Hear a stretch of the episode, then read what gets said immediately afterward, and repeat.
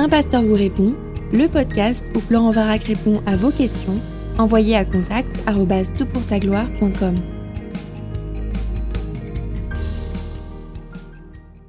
La question de ce podcast est la suivante. Bonjour, pouvez-vous m'aider à résoudre cette apparente contradiction entre le passage de Matthieu 5, 22, où Jésus dit que celui qui traite son frère de fou mérite d'être puni par le feu de l'enfer, et celui de Matthieu 23, 19, où Jésus traite les spécialistes de la loi et les pharisiens de fous aveugles. Merci d'avance.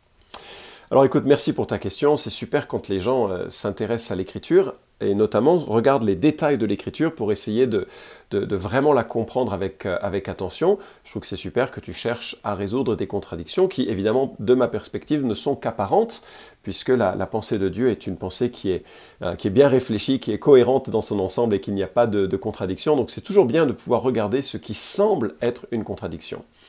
Alors, euh, tu as bien cité les deux textes. L'un se trouve en Matthieu chapitre 5, verset 22. Mais moi je vous dis, tout homme qui se met sans raison en colère contre son frère mérite de passer en jugement. Celui qui traite son frère d'imbécile mérite d'être puni par le tribunal, et celui qui le traite de fou mérite d'être puni par le feu de l'enfer. Première citation, et la deuxième, que tu cites également, Matthieu 23, 19, Espèce de fou aveugle, lequel est le plus grand, etc. Alors évidemment, pour pouvoir euh, aborder ta question, on doit faire un petit euh, passage, un petit tour par le vocabulaire qui est employé. Et en Matthieu 5, 22, on a raka, un terme qui veut vraisemblablement dire euh, vide, nul, hein, donc c'est un peu l'équivalent de l'insulte actuelle, hein, t'es franchement nul, ou bien, et également un autre texte, un autre terme, pardon, moré, qui signifie insensé, irréfléchi et fou. Et en Matthieu 23, 19, on a aussi l'utilisation de moré, donc insensé, irréfléchi, fou, et puis associé du terme tufloi, aveugle au, pluriel. Alors, euh, on a donc bien Jésus qui, en Matthieu 5, interdit d'utiliser cette insulte, et puis en Matthieu 23, l'utilise lui-même à l'encontre des pharisiens. Comment concilier cette contradiction? Bah Déjà, on doit s'intéresser à la manière dont ce texte de Matthieu 5 surgit. Quel est son contexte?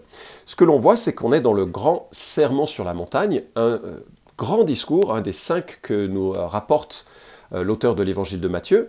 Et dans ce discours, qui occupe quand même trois chapitres, hein, donc c'est conséquent, on a toute une section après les béatitudes, après cette bonne nouvelle où Jésus présente son programme en quelque sorte, qui se caractérise par le mot d'heureux, de, de bonheur, de bénédiction, après cela, Jésus euh, va en quelque sorte couper l'herbe aux pieds de tous ceux qui pourraient estimer mériter le ciel.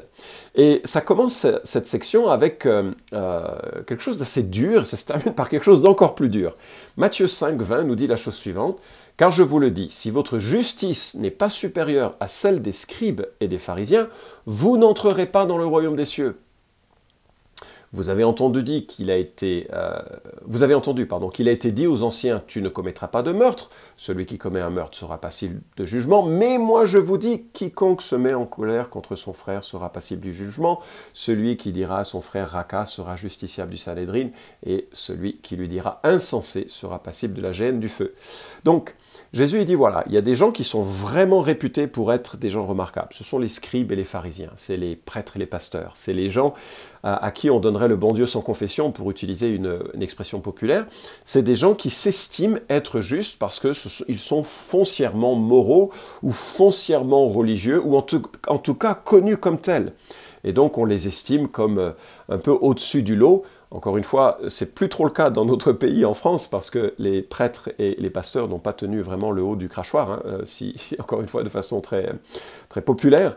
Mais euh, dans d'autres pays où on respecte énormément les, euh, gens qui sont dédiés au, culte religieux, ils bénéficient d'une aura et Jésus il brise cette aura. Il dit mais en fait, si votre justice n'est pas supérieure au meilleur des hommes, ne vous y trompez pas, vous n'entrerez pas dans le royaume de Dieu. Parce que la norme, il la donne à la fin de cette section, verset 48. Donc chapitre 5, verset 48, Jésus conclut son, euh, jugement sur euh, les, les, êtres humains en disant, Soyez donc parfaits comme votre Père céleste est parfait.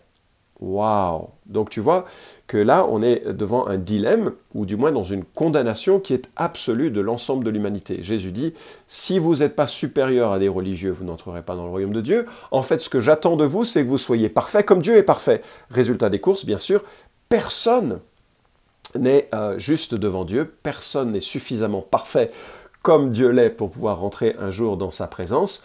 En gros, Jésus dénonce ici les péchés les plus multiples dont les êtres humains se rendent coupables, et notamment dans l'un d'entre eux, euh, c'est celui d'un jugement euh, assez rapide à l'encontre des gens, et des jugements qui sont en fait comme des, euh, esprits de meurtre. Enfin, c'est comme c'est la racine du meurtre que l'on a ici quand on regarde un homme, un être humain créé à l'image de Dieu, et qu'on lui dit, mais et, avec, je dirais, toute la, toute la colère qui est à l'intérieur des êtres humains parfois, t'es vraiment nul, t'es vraiment minable, espèce de trois petits points.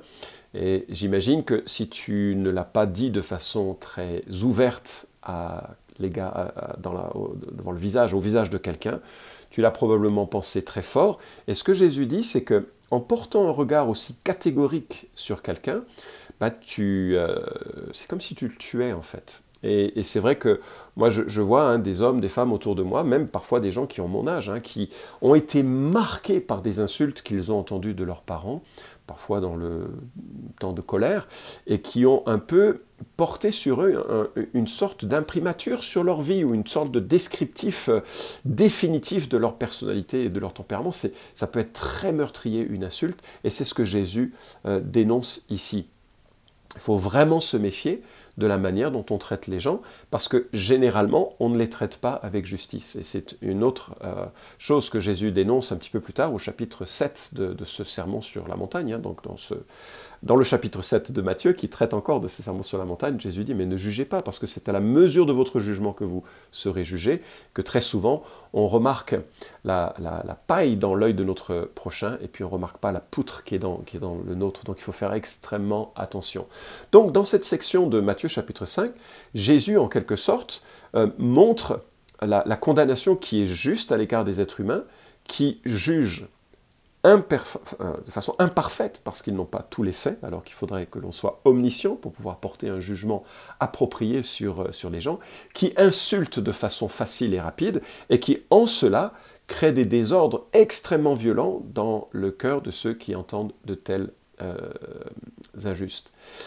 La mitraille, hein, qui vient d'un cœur méprisant, orgueilleux et hypocrite, et qui ne se fonde pas sur une évaluation des faits, voilà ce que Jésus dénonce en Matthieu chapitre 5. Nos jugements sont souvent superficiels, il est souvent viscéral, non justifié, et nous les portons tellement, tellement facilement. J'espère que ça nous donne un peu aussi une certaine crainte dans la manière dont nous nous comportons à l'égard des êtres humains qui nous côtoient. Euh, une certaine douceur serait bien dans notre société, une certaine, et surtout de la part de ceux qui se réclament de Christ, une certaine bienveillance, une, certaine réserve sur les jugements que nous portons. Euh, et c'est vraiment ce que je crois, Jésus voudrait que euh, nous, nous, vivions. Alors maintenant, passons aux, religieux. Alors, dans le texte qui nous préoccupe, hein, c'est au chapitre 23, nous lisons Malheur à vous, verset 16. Conducteur aveugle, qui dit si quelqu'un jure par le temple, cela ne compte pas, mais si quelqu'un jure par l'or du temple, il est engagé, insensé et aveugle. Lequel est le plus grand, l'or ou le temple qui sanctifie l'or? Si quelqu'un, dites-vous encore, jure par l'autel, cela ne compte pas, mais si quelqu'un jure par l'offrande qui est sur l'autel, il est engagé. Aveugle, lequel est le plus grand, l'offrande ou l'autel qui sanctifie l'offrande? Celui qui jure par l'autel, jure par l'autel et par tout ce qui est au-dessus. Celui qui jure par le temple, jure par le temple et par celui qui l'habite. Et celui qui jure par le ciel, jure par le trône de Dieu et par celui qui y est assis. Jésus va continuer en enchaînant, hein, ne jurez pas simplement que votre oui soit oui. Hein. Enfin, c'est quelque chose qu'il dit euh, par ailleurs, enfin, dans d'autres textes. Euh, on n'a pas besoin de jurer en, essayant de qualifier notre propos. Si nous disons quelque chose, ça doit être conforme à la réalité. On, euh, il n'y a pas besoin de, jurer pour souligner la réalité ou la vérité de ce que nous disons. Alors tu remarques, Jésus reprend les religieux parce qu'ils avaient élaboré un système de mensonges plus ou moins acceptable. Hein. Ils pouvaient flouer les gens qui les entendaient en jurant par le temple. C'était euh, la forme des réserves mentales des jésuites d'antan, hein, euh, parce que j'imagine que c'est plus trop euh, actuel, mais il, y a, un certain temps, les jésuites pouvaient prononcer un mensonge si, dans leur cœur, ils faisaient une réserve mentale pour montrer qu'ils ne voulait pas flouer Dieu en, cela, mais qu'il cherchait à réaliser une combine. Alors bien sûr, ça n'a aucun système de ce genre hein, n'a de place dans la pensée de Dieu. Et Jésus dénonce justement cette forme de, parole qui, euh, d'un côté, cherche à, flouer quelqu'un, mais en fait, en même temps, jurer pour que ce soit plus, plus impressionnant. Euh, Jésus porte donc un jugement catégorique, c'est de la folie, vous déshonorez Dieu en imaginant que de jurer par le temple, habité par le Seigneur, il est possible de mentir. Et dans ce contexte, Jésus proclame un jugement catégorique et sévère, insensé, aveugle. Alors est-ce qu'il y a contradiction? Certainement pas, et voilà pourquoi. Premièrement, le jugement de Christ est juste. Et ça, c'est la grande différence avec le jugement que nous, nous pouvons porter. Euh, Jean 8, versets 15 à 16 nous dit, Vous, vous jugez selon la chair, mais moi je ne juge personne. Et si moi je juge, mon jugement est conforme à la vérité, car je ne suis pas seul, mais avec moi il y a le Père qui m'a envoyé. Fin de citation. Donc, quand Christ porte un jugement, son jugement est correct parce que lui, il juge avec la pleine science qu'il convient d'avoir pour porter un jugement. Aucun de nos jugements sont de cette nature. Et deuxièmement, Jésus est libre de faire ce qu'il nous interdit de faire. Ah, il est Dieu, il a l'autorité. Les miracles de Jésus sont inimitables, l'autorité de Christ est inimitable. Un jour, il confinera à l'enfer ceux et celles qui ont rejeté son pardon. Ce n'est pas quelque chose que nous, nous pouvons faire. Dieu est Dieu, nous ne sommes pas Dieu. Jésus-Christ est Dieu, nous ne sommes pas Dieu. Lui peut juger euh, de façon comme il l'entend, il peut faire ce qu'il veut en fait. Et nous, nous ne pouvons pas faire ce que nous voulons parce que ce que nous voulons, n'est malheureusement pas aussi pur ni aussi bienveillant que ne pourraient être les jugements de Dieu. Alors peut-être c'est approprié de, réaliser à quel point le Christ que nous servons n'est pas le, euh, le copain euh, qui, c'est certes, il est, devenu notre frère, notre père aussi, par adoption, puisqu'il nous adopte, hein, nous sommes ses enfants maintenant. Euh, on est aussi co-héritier de, Christ, donc on est vraiment dans sa famille, mais en même temps, il y a quand même un fossé qui nous sépare de, lui et de, sa personne.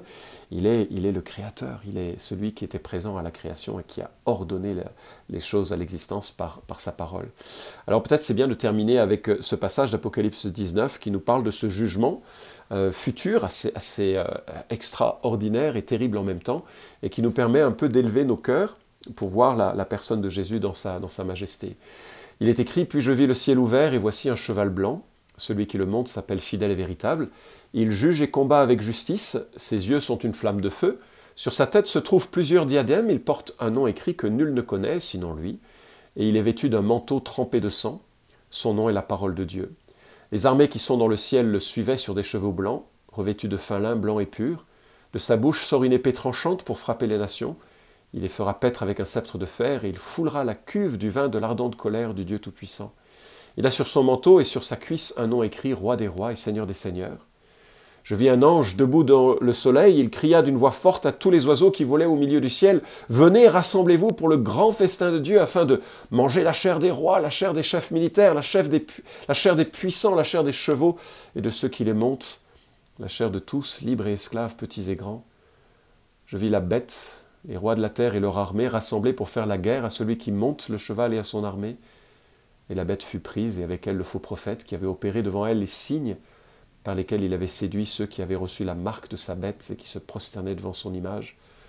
Tous deux furent jetés dans l'étang de feu où brûle le soufre, et les autres furent tués par l'épée qui sortait de sa bouche, de celui qui montait le cheval, et de tous les oiseaux se rassasièrent de leur chair. Bon, un peu, un peu sombre hein, pour terminer un podcast. Ce texte est absolument terrible et probablement le plus terrible qui se trouve dans le Nouveau Testament. Jésus n'est pas seulement le sauveur aimant du Nouveau Testament, euh, celui qui s'offre en sacrifice pour sauver ceux et celles qui auraient confiance en lui. Il est aussi celui qui vient juger, et jugera un jour. Alors ce texte est un petit peu compliqué, on ne va pas rentrer dans, l'exégèse de, ce texte, ça peut être l'objet d'une question à, l'occasion, mais, vraiment je veux distinguer euh, ce, qui, est dit euh, par rapport à ta question, c'est que Jésus a les droits de jugement que nous n'avons pas, et il jugera. Et dans les textes de l'Apocalypse, nous disons qu'aucun meurtrier n'entrera au ciel. Malheureusement, je le suis parce que moi aussi j'ai jugé comme, euh, comme Jésus le dénonce. Apocalypse euh, mentionne également qu'aucun adultère n'entrera dans le ciel. Et malheureusement, je le suis parce que voilà, j'ai convoité, euh, mon attitude n'est pas claire parfois, ou n'a pas été claire parfois, et je suis, j'ai besoin vraiment de la grâce de Dieu. La Bible dit qu'aucun idolâtre n'entrera dans le ciel, et, malheureusement, je le suis.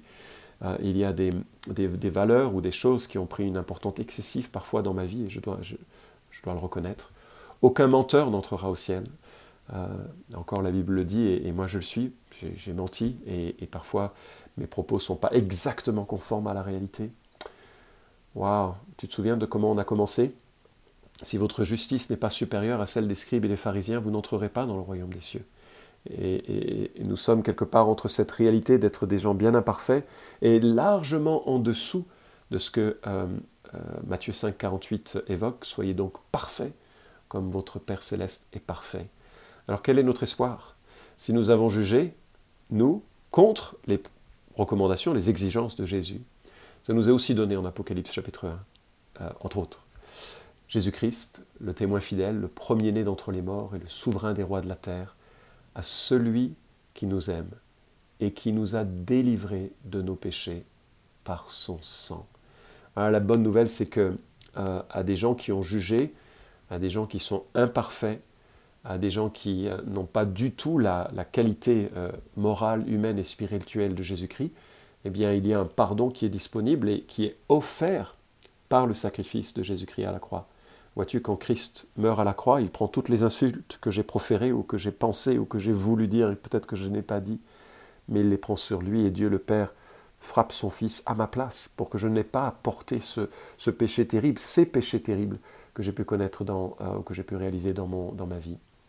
Apocalypse 5.9 nous dit, et il chantait, en parlant de, des rachetés, euh, et il chantait un cantique nouveau en disant, tu es digne de recevoir le livre et d'en ouvrir les sceaux, car tu as été immolé et tu as racheté pour Dieu par ton sang des hommes de toute tribu, de toute langue, de tout peuple et de toute nation.